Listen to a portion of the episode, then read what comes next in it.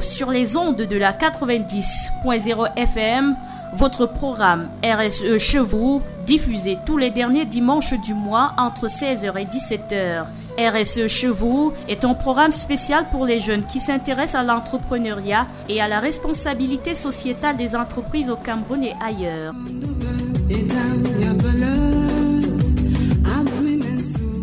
RSE Chevaux est une production du groupement cabinet Fumenangong, Go Africa Business SARL et l'association RSE et développement avec la participation de l'Agence française de développement en partenariat avec Radio Campus UY2.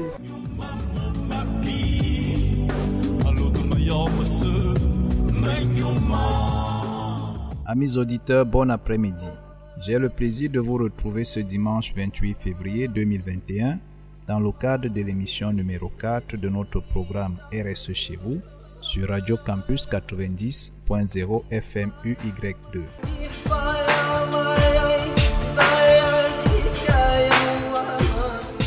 Nous aborderons ce jour, à votre demande insistante, la deuxième partie du thème sur les industries extractives et le développement durable en Afrique. Le mois dernier, nous avons parlé du cadre juridique pour le cas du Cameroun, notamment de ce que prévoit la loi et de quelques actions RSE des multinationales en faveur des communautés.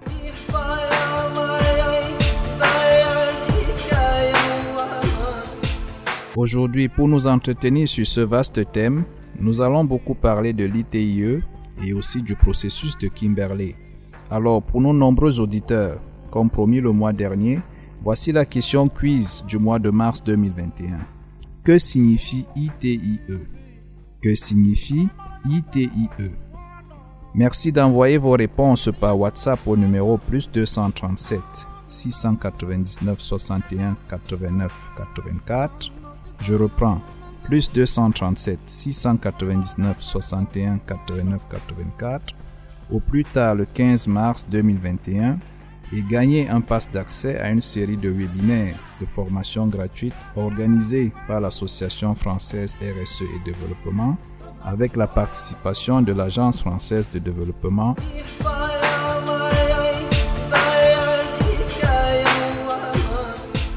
Avant de commencer, nous allons écouter la réaction d'experts sur l'exploitation des mines en Afrique et au Cameroun en particulier. Entre autres, le nouveau visage de la Sierra Leone nous parle avec le diamant de la paix découvert en 2017 dans le village Koyado. La vulgarisation du diamant de synthèse qui gagne du terrain sur le marché international du diamant, mettant à genoux l'économie de beaucoup de pays africains qui dépendent des recettes de diamants minéral. La nouvelle société des mines, créée au Cameroun pour développer le secteur minier. Voilà quelques sujets sur lesquels nous allons essayer de nous attarder tout au long de cette émission.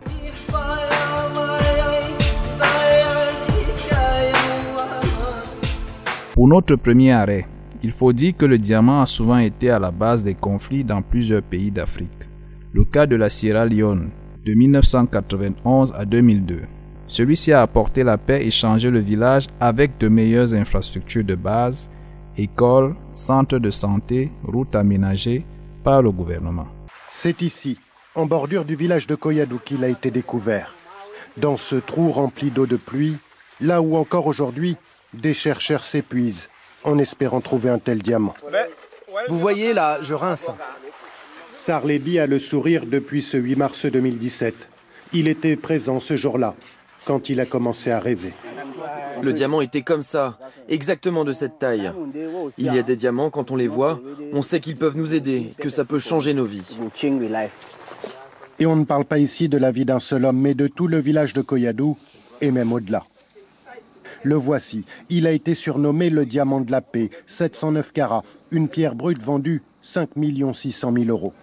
Il est ici tenu par son premier propriétaire, le pasteur Momo. Sa vie a totalement changé depuis sa découverte.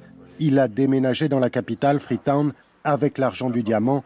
Il fait construire une école juste à côté de sa nouvelle demeure. C'est lui qui possédait la concession où la pierre a été trouvée il y a un an et demi. Avant, on vivait dans une maison en terre. Aujourd'hui, on est dans une maison en dur. Et puis, nous n'avions pas d'électricité. Maintenant, on a la lumière.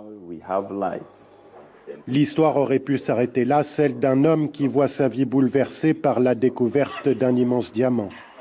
Mais le pasteur Momo en a décidé autrement.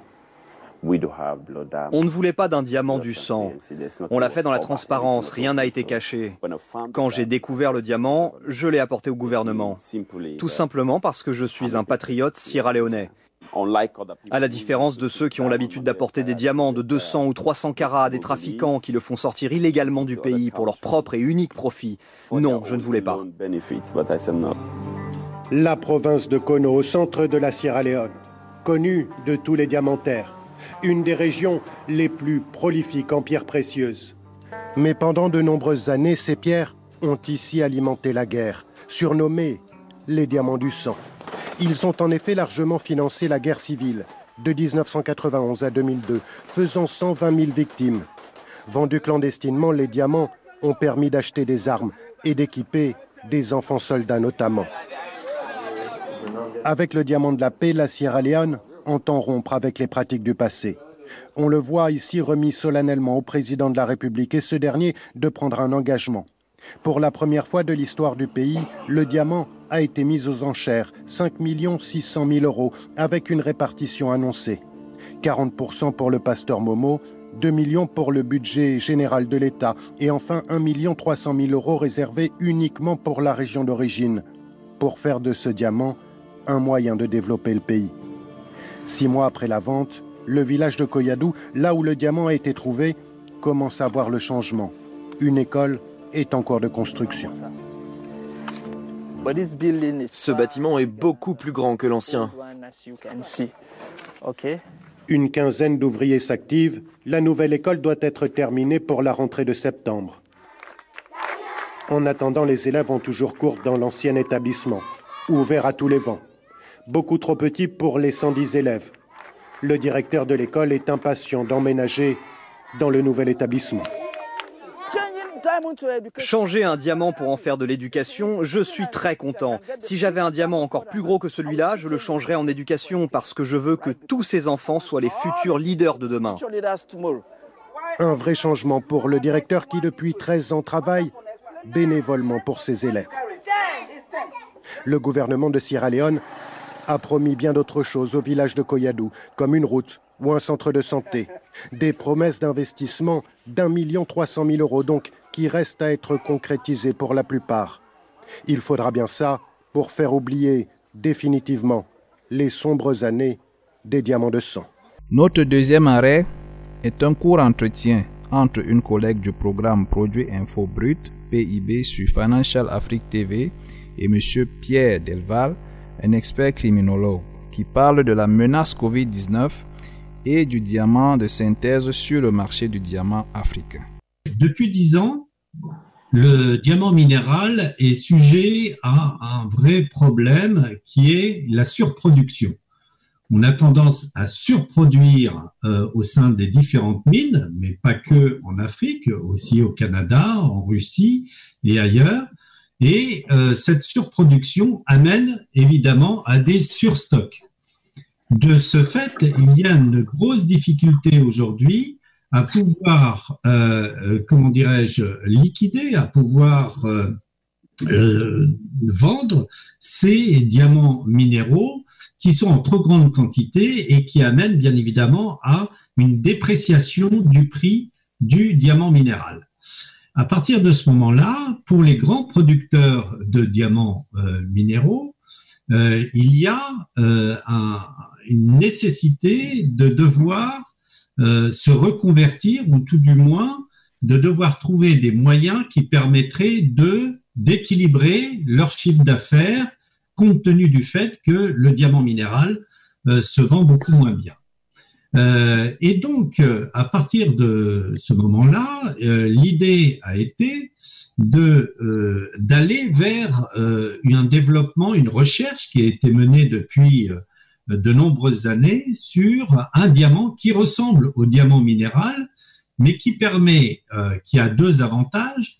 Le premier, c'est d'être évidemment un produit qui se vend beaucoup moins cher que le diamant minéral et donc qui permet de pouvoir faire de la vente beaucoup plus massive au niveau international, et d'autre part, de répondre à des exigences au niveau euh, des institutions internationales, d'une part sur l'environnement, puisque euh, on dit que le diamant minéral euh, détruit ou dégrade notre terre, et d'autre part, le diamant synthétique évite aussi de pouvoir être utilisé de manière frauduleuse, puisqu'on est capable de pouvoir le tracer, de pouvoir le suivre et donc d'éviter ce que connaît trop souvent le diamant minéral, à savoir ce qu'on appelle le diamant de sang, qui est un diamant qui est très malheureusement très souvent utilisé dans les trafics illicites.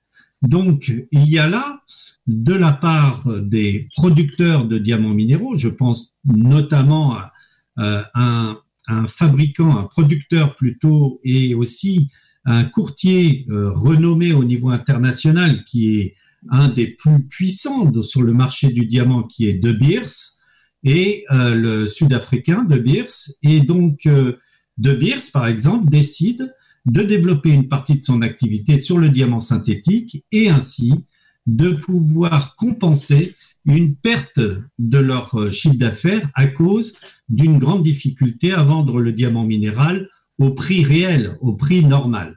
Donc on est dans une situation aujourd'hui où le diamant synthétique, développé en très grande majorité par les Chinois, mais aussi par un certain nombre de producteurs, notamment de Beers, euh, euh, euh, nous amène aujourd'hui à nous retrouver avec un marché qui est totalement et qui est massivement utilisé avec le diamant synthétique, au risque de mettre en situation de très grande difficulté le diamant minéral. Donc là, il y aura une, un assainissement du marché entre le diamant synthétique et le diamant minéral.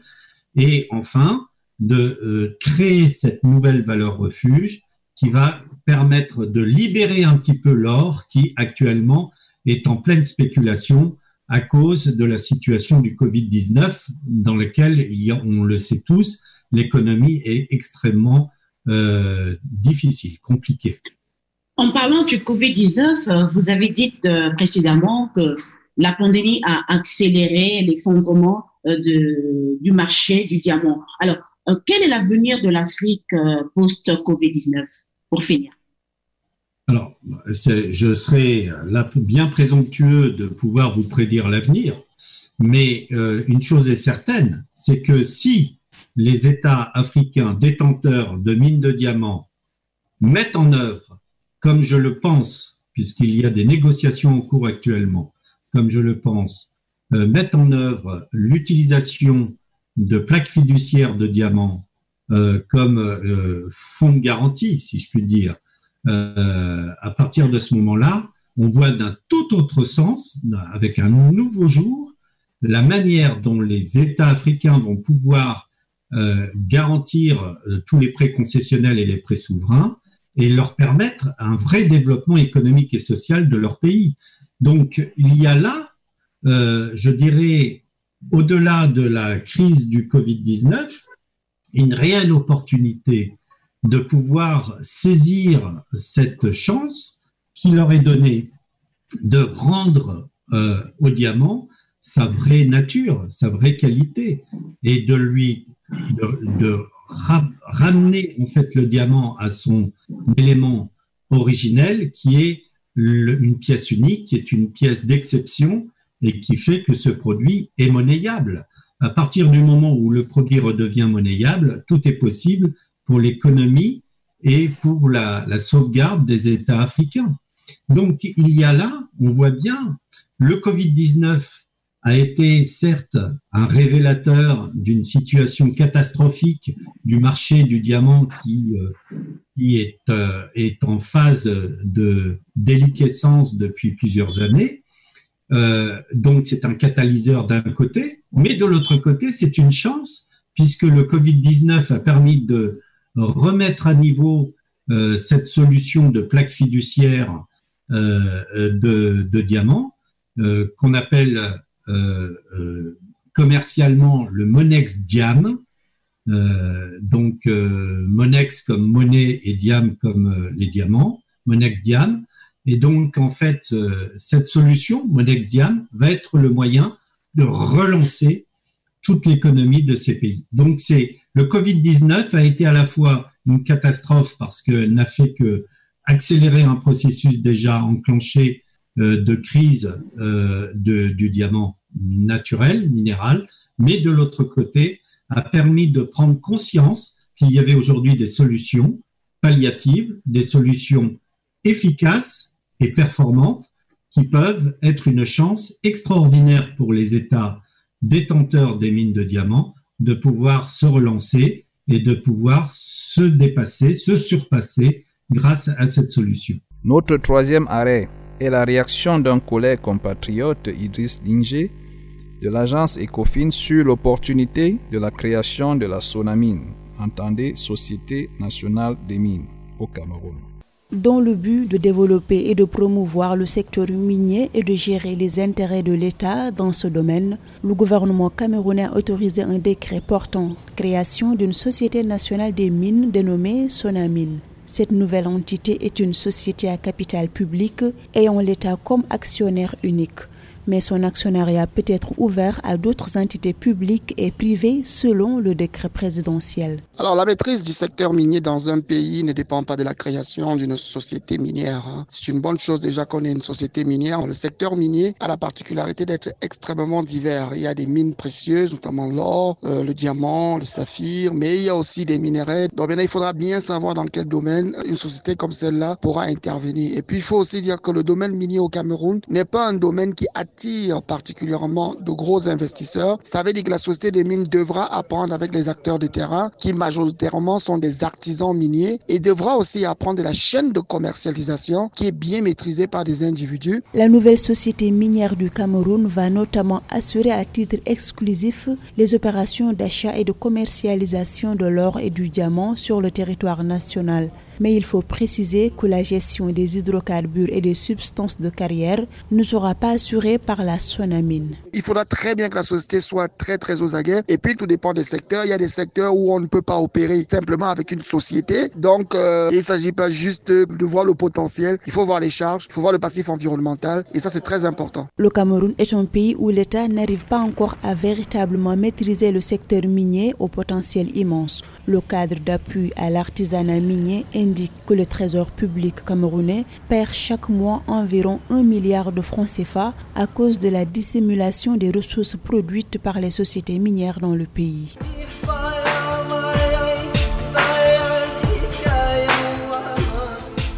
Pour le quatrième arrêt, je suis tombé sur une interview que le docteur Youmsi Bareja a accordée à un collègue de JCD TV. Il parle des insuffisances du CAPAM de la création de la sonamine et de la nécessité de faire du secteur minier un véritable levier de développement au Cameroun.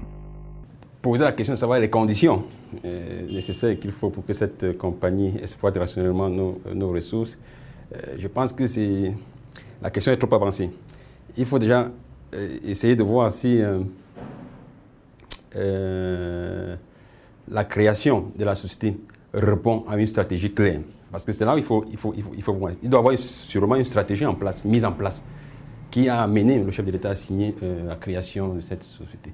Mais au-delà de ça, euh, vu mon expérience euh, que j'ai eue au Gabon, où il y a aussi eu une société comme ça, de, de, cette nature, qui a été créée par le président Libongo en 2011, cette décision venait du plan stratégique du Gabon émergent.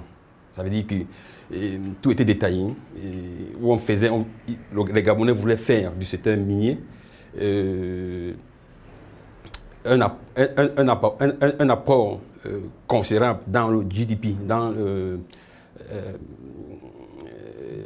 dans le GDP du Gabon. Ça veut dire que le Gabon, la contribution du secteur pétrolier au Gabon est à 70% du budget national. Donc on voulait aussi ramener le secteur minier au, même niveau, ou peut-être juste un peu en deçà. Car à l'époque, c'était juste 5%.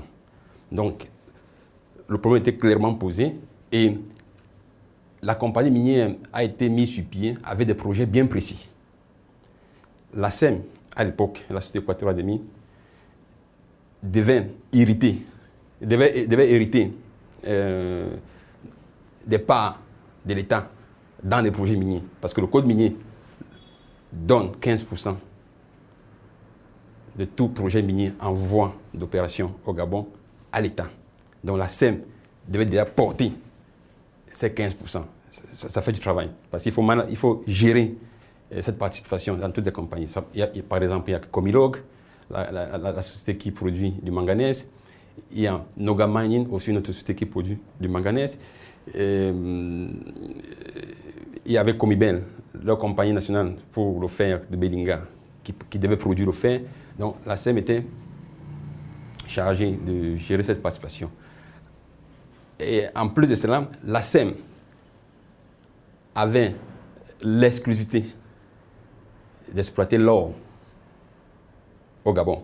Donc, en dehors de la SEM, aucune compagnie ne pouvait exploiter de l'or, puisqu'on avait fait de l'or au Gabon une substance stratégique. Donc, voyez-vous que la SEM est née déjà avec un panier de projets pour pouvoir. Parce qu'on ne crée pas une compagnie juste pour créer, on crée une compagnie avec des objectifs bien précis. Cette compagnie est créée pour faire X, Y, Z. Bon, ce que je n'ai pas pu retrouver dans le décret de création du plan de politique, j'ai quand même vu que euh, la Société nationale des mines hérite des activités de la CAPAM, qui était spécialisée dans la commercialisation et la collecte et la commercialisation des matières, des, pierres précieuses et des métaux précieux, tels que l'or et le diamant. Mais vous comprenez que c'est un secteur assez compliqué, parce que c'est un secteur qui est infiltré euh, de beaucoup de malversations, que même les autorités ne maîtrisent pas. Quand on parle de la commercialisation des pierres précieuses et de l'or, on, on parle de l'Est. C'est là où ça, tout, se passe, tout se passe à l'Est plus précisément à Betare Oya, en, ce qui concerne l'or. Et même le diamant. Et c'est un secteur qui, au Cameroun, est maîtrisé par des étrangers, des Chinois. Je suis convaincu. J'étais dans la zone de Betaro il y a, il y a de cela 4 ans, dans le cadre d'une mission euh, de ma compagnie, de la Société nationale des mines au Gabon. Il, il m'avait envoyé là-bas pour voir comment les choses s'est passées à Beteroya. Je suis arrivé et la première surprise était que j'ai d'abord cru au moment qu'il était en Chine. Tellement il y avait des Chinois dans cette zone que j'ai eu peur. Et il n'y a aucun contrôle. Vous savez, l'or, l'or c'est une substance assez minuscule. On peut, on peut distraire 10 kg d'or dans un petit sac, vous ne saurez jamais. Donc, c'est pour dire, c'est une activité assez compliquée. La CAPAM a échoué dans, ce domaine-là. C'est pour ça que le chef de l'État décide de créer la compagnie nationale des mines, puisque la CAPAM a échoué. Euh, donc, pour ma part, euh, pour que cette société fonctionne vraiment, euh, et on doit comprendre ici que le secteur minier, ce n'est pas un jeu. Il faut de l'argent. Un projet minier ne coûte pas un million. Un projet minier, c'est au moins un milliard de dollars pour mettre un, projet minier. C'est un petit projet minier. Un milliard. si, c'est un projet comme euh, celui du, euh, du, fer de Balam, c'est minimum 4 milliards de dollars. En France CFA, mettez encore 3 zéros, mettez encore au moins, je ne sais pas moi, 3 zéros, vous allez voir. C'est pratiquement le budget d'un pays parce qu'il y a des infrastructures lourdes qui s'accompagnent. Il y a le chemin de fer, il y a des centrales électriques, il y a le port en eau profonde. Rien que ces trois te plombent un projet.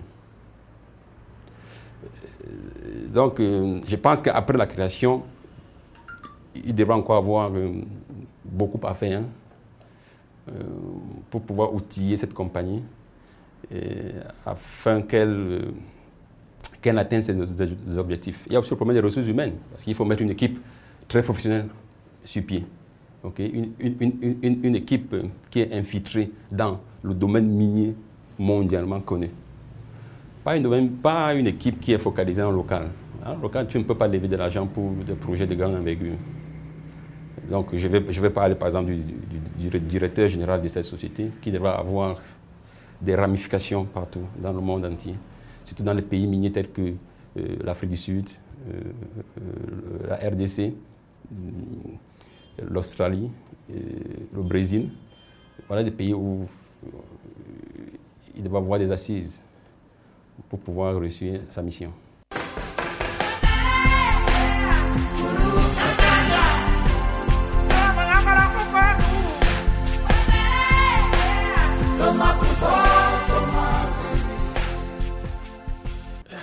Je vais vous décevoir.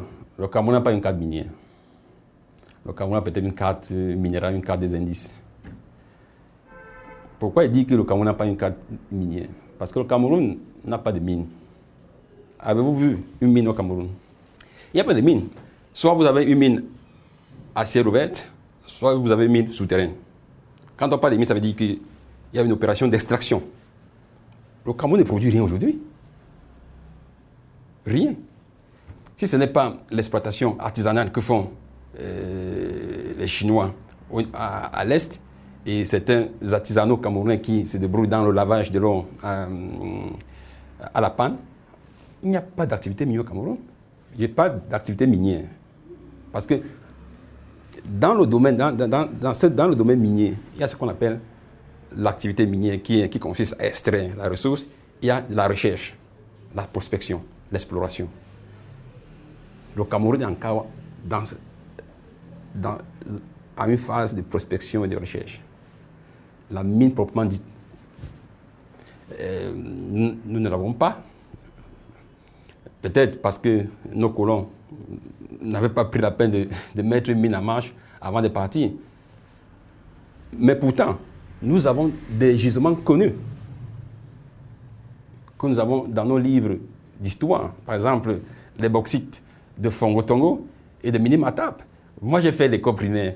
Depuis le CM2, je répondais à des questions. Quels sont les, gisements de, de bauxite connus J'ai toujours Minimatap et Fongo Tongo. C'est là depuis 50 ans.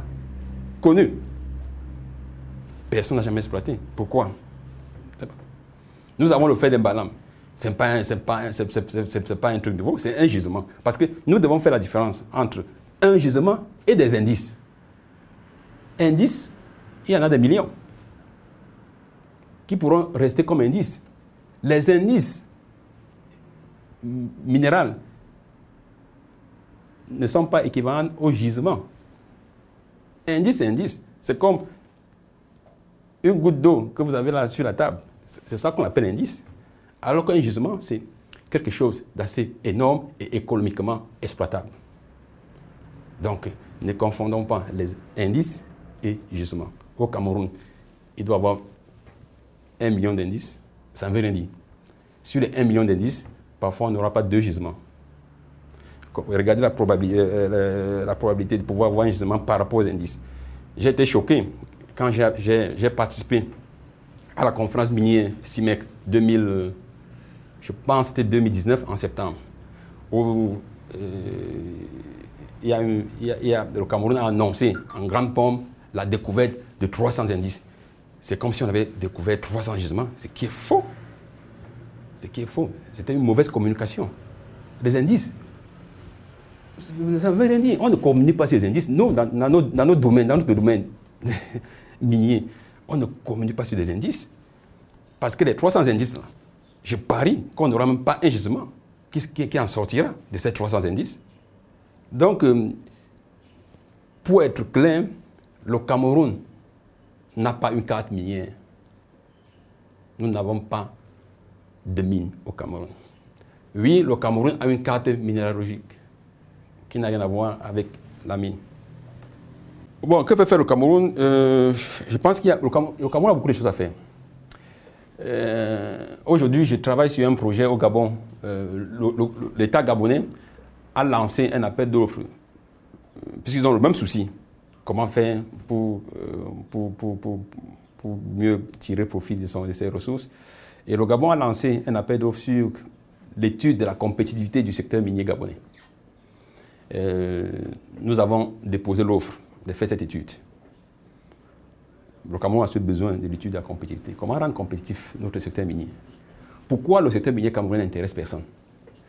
Quand vous prenez la carte des titres miniers du Cameroun, jetez un coup d'œil au ministère, vous verrez que 80, 90% des compagnies qui détiennent des titres miniers au Cameroun, ce sont des expatriés, ce sont des compagnies qui n'ont même rien à faire, qui n'ont rien, qui n'ont, qui n'ont, qui n'ont, qui n'ont aucun historique minier. Donc ce sont des compagnies, voire même je vois des compagnies qui vendent des, compagnies qui vendent des télévisions, des compagnies qui vendent des moquettes, venir prendre des titres miniers au Cameroun. Des compagnies enregistrées, comme il y a eu deux compagnies euh, britanniques qui ont eu deux permis ici tout récemment, il y a cela un an. Mais ce sont des compagnies qui, sont, qui ont été créées et une semaine après, ils sont venus demander des, permis au Cameroun. Et on leur a attribué. C'est avec ces compagnies, comment vous pouvez compter relancer euh, la recherche, l'exploration au Cameroun? C'est impossible. Les gars sont venus avec un objectif clair, prendre des permis, aller spéculer. OK? Donc le Cameroun doit faire une étude vraiment du secteur. Le, Cameroun doit euh, amener les investisseurs à s'intéresser au Cameroun. Mais on le fait comment? On le fait par le code minier, hein, c'est simple. Le code minier, bien que nous avons un code minier très nouveau qui est sorti en 2016, mais il reste encore assez, assez, assez, assez, difficile pour l'opérateur. Ce n'est pas un code minier libéral qui, amène les gens à courir vers, vous. Donc moi, je pense encore qu'il faut encore faire revoir le code minier du Cameroun. Il faut, revoir, il faut revoir ce code minier. Ce n'est pas bon. Ce n'est pas bon. Surtout que l'argent, euh, euh, il ne faut pas qu'on se trompe. notre secteur minier ne pourra pas être développé par les locaux. Parce qu'il faut beaucoup d'argent que nous n'avons pas. Donc l'argent viendra de l'extérieur. Quand l'argent vient de l'extérieur, il faut, certaines facilitations parce que euh, l'activité minière ou ce secteur, on paie beaucoup d'argent. Sur 100 projets miniers qu'on peut démarrer, soit en, phase d'exploration ou de prospection, il n'y a que un seul ou deux qui arrivent en phase d'exploitation. Ça veut dire qu'entre-temps, beaucoup se sont fait brûler. OK? Donc, euh, et pour cela, il faut encourager. Le code minier, c'est à revoir. Il y a aussi, euh, je pense qu'il est temps au Cameroun de créer un ministère des mines. Créer des ministères avec mines, industrie, tout ça là.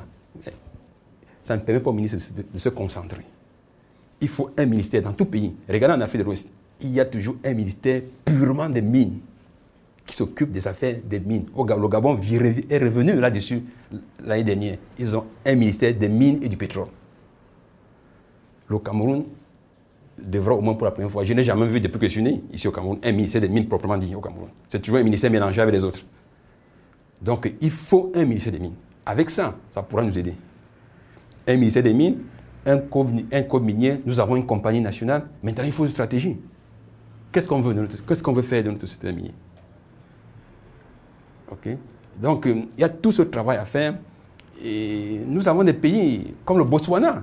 Le Botswana est un modèle de pays minier. Le Botswana vit du diamant, purement et simplement.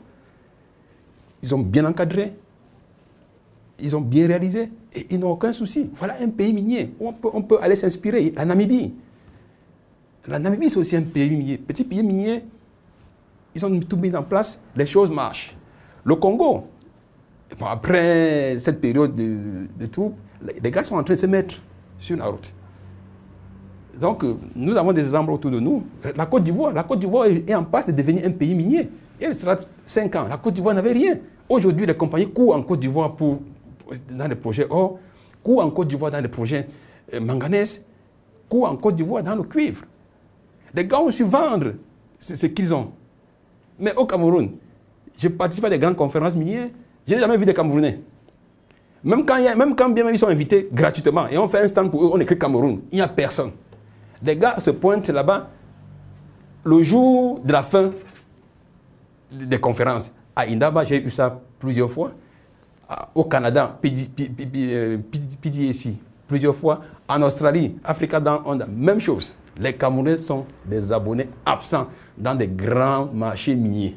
Mais on vend ces projets miniers comment? Si on est absent dans les grands rendez-vous miniers. Donc il y a tout ça là qu'il faut mettre ensemble, toute la stratégie qu'il faut bien écrire, on doit savoir où on va. Et Et ce n'est que dans ce sens-là qu'on pourra relever le secteur minier camerounais qui aujourd'hui contribue juste à 0,2% dans le GDP du Cameroun. Ce qui, ce qui veut dire que le Cameroun n'est pas un pays minier. Et c'est vrai, le Cameroun n'est pas un pays minier. Que l'on ne vous trompe pas, nous ne sommes pas un pays minier. Nous ne sommes pas un pays minier. Nous sommes loin d'être un pays minier. Allez-y dans les conférences, on ne vous parle pas du Cameroun comme un pays minier.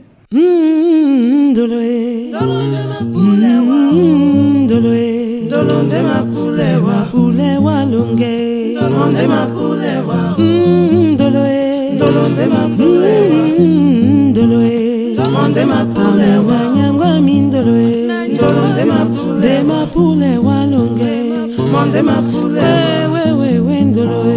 Mm.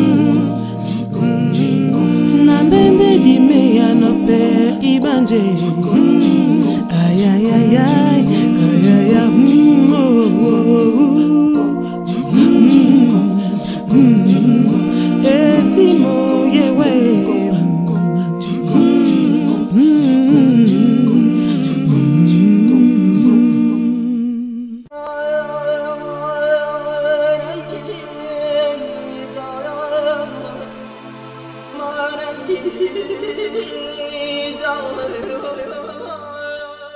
L'ITIE signifie Initiative pour la transparence dans les industries extractives. Cette initiative a été lancée en 2002. C'est la norme internationale pour la transparence et la responsabilité entourant les ressources pétrolières, gazières et minérales d'un pays. Lorsqu'elle est mise en œuvre, l'ITIE assure la transparence de la gouvernance des ressources naturelles d'un pays, c'est-à-dire de l'émission des droits à la monétisation des ressources ou la façon dont celles-ci bénéficient aux citoyens et à l'économie. 55 pays mettent aujourd'hui en œuvre la norme ITIE. Des institutions et des cadres de gouvernance plus solides contribuent à réduire la corruption et à mobiliser des ressources nationales en faveur du développement durable. Il faut savoir que 3,5 milliards de personnes vivent dans des pays riches en pétrole, en gaz et en minéraux. Avec de la bonne gouvernance, les revenus provenant des industries extractives peuvent avoir un impact majeur sur la réduction de la pauvreté et dynamiser une prospérité partagée. Il faut également savoir que 2700 milliards de dollars américains de revenus ont été divulgués dans les rapports ITIE. Il faut aussi savoir que 95% des données ITIE sont disponibles publiquement. Les données ITIE sont utilisées pour encourager le débat public, documenter les réformes juridiques et fiscales, renforcer la perception fiscale, retracer l'allocation des revenus aux communautés, créer des modèles financiers, contrôler l'exécution des contrats, améliorer le climat favorisant les investissements, informer les cotes de crédit et les critères ESG de notation financière et enfin identifier les risques de corruption. L'ITIE a été lancé en 2002. En 2003, les membres de l'ITIE ont adopté des principes de l'ITIE. En 2009, les règles ITIE ont été adoptées et les premiers pays membres ont été évalués. En 2013, la norme ITIE a remplacé les règles ITIE en élargissant les exigences au-delà de la transparence des revenus. En 2016, la norme ITIE est révisée afin d'y inclure des exigences relatives à la divulgation de la propriété effective. En 2019, la norme ITIE est révisée afin qu'il soit inclus la divulgation des contrats, les questions de genre, l'environnement et le négoce des matières premières.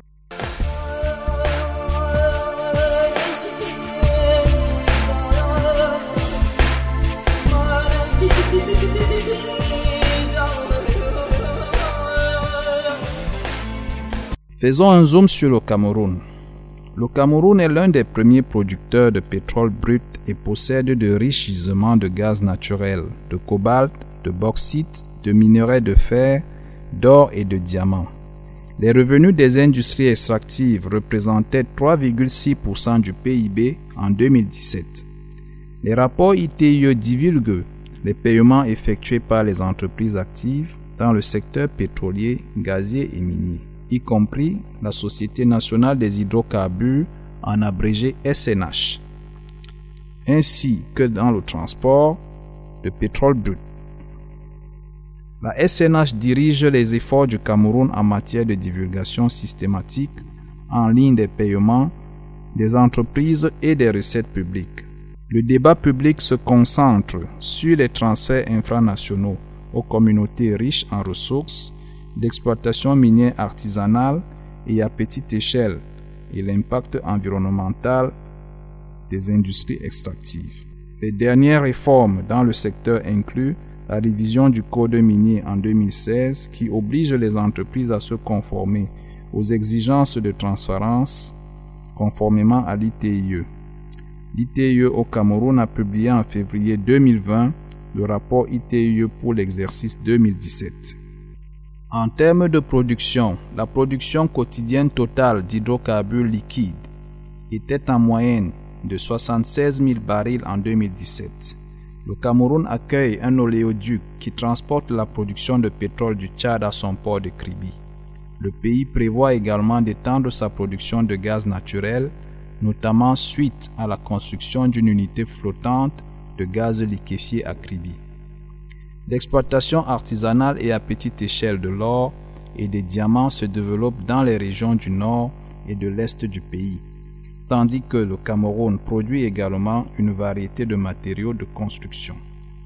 Au niveau des ressources naturelles, le Cameroun possède de riches gisements, comme on l'a dit plus tôt, de pétrole brut, de gaz naturel, de cobalt, de bauxite d'or, de minerais de fer et de diamants. Le développement du pétrole et du gaz se déroule principalement au large du golfe de Guinée, tandis que l'exploration minière se concentre sur environ 40% du territoire camerounais. Le Cameroun est considéré comme l'un des pays les plus minéralisés le long du golfe de Guinée, détenant les deuxièmes plus grandes réserves de bauxite en Afrique subsaharienne. Le Cameroun dispose d'une réserve potentielle de pétrole d'environ 200 millions de barils, 0,6% des réserves mondiales de gaz naturel, 4500 tonnes métriques d'or, le sixième plus grand gisement de bauxite au monde avec 700 milliers de tonnes métriques de bauxite, 632 000 métriques de minerais de fer, 18 millions de carats de diamants, 24 125 tonnes métriques d'uranium. Ces chiffres nous viennent de l'US Geological Service Cameroon Minerals Yearbook 2014.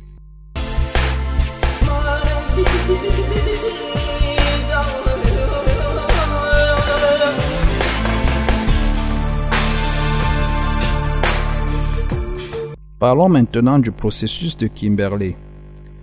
L'ONU, l'Organisation des Nations Unies, a initié en janvier 2003 le processus de Kimberley en abrégé PK.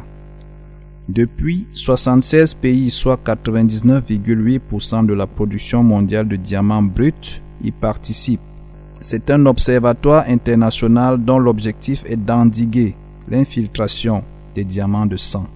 Le PK est un véritable réseau mondial de prévention des conflits et de lutte contre les rébellions par l'exfiltration des diamants de sang. Le PK favorise l'exploitation et le commerce surveillé et légaux des diamants.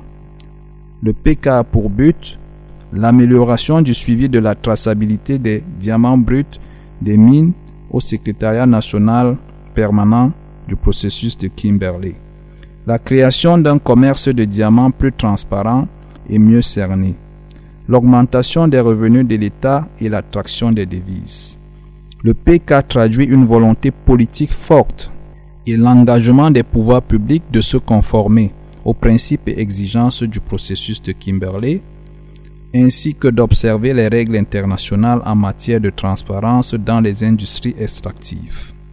En 2003, le chef de l'État a signé l'instrument d'adhésion du Cameroun au processus de Kimberley.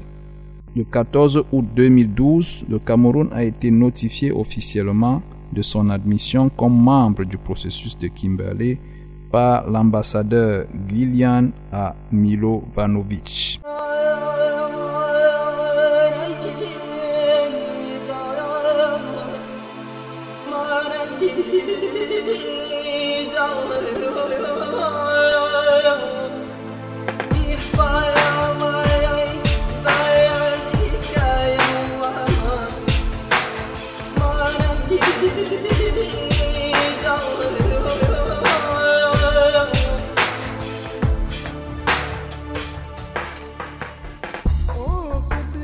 Amis auditeurs, nous arrivons au terme de cette quatrième émission et espérons avoir apporté des essais de réponse pour la bonne compréhension de tous. Merci à tous nos contributeurs, merci à tous nos auditeurs pour leur attention. Je vous rappelle le quiz du mois de mars 2021. Que signifie ITIE Que signifie ITIE Vous enverrez vos réponses par WhatsApp au numéro plus 237 699 61 89 84. Je reprends plus 237 699 61 89 84 au plus tard le 15 mars 2021 et vous pourrez gagner un pass d'accès à une série de webinaires de formation gratuite organisés par l'Association française RSE et développement avec la participation de l'Agence française de développement. Pour aller plus loin dans la recherche d'informations, voici quelques références. US Geological Service Cameroon Minerals Yearbook 2014. Mesure des résultats et évaluation de l'impact de l'ITIE, examen des meilleures pratiques actuelles. www.itie.org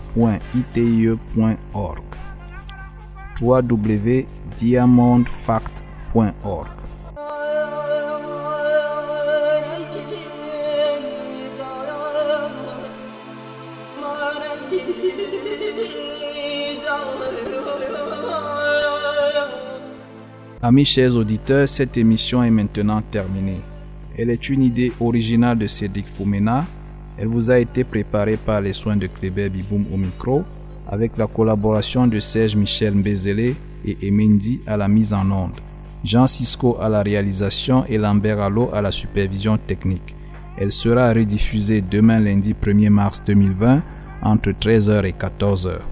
Nous reviendrons le dimanche 28 mars 2021 entre 16h et 17h avec le même plaisir.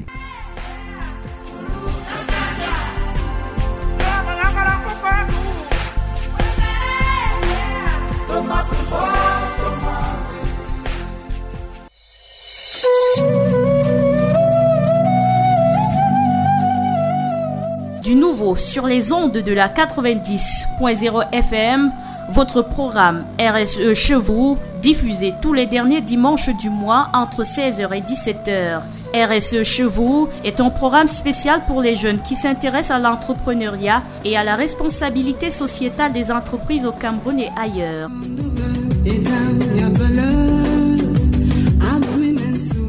RSE Chevaux est une production du groupement cabinet Fumenangong, Go Africa Business SARL et l'association RSE et développement avec la participation de l'Agence française de développement en partenariat avec Radio Campus UY2.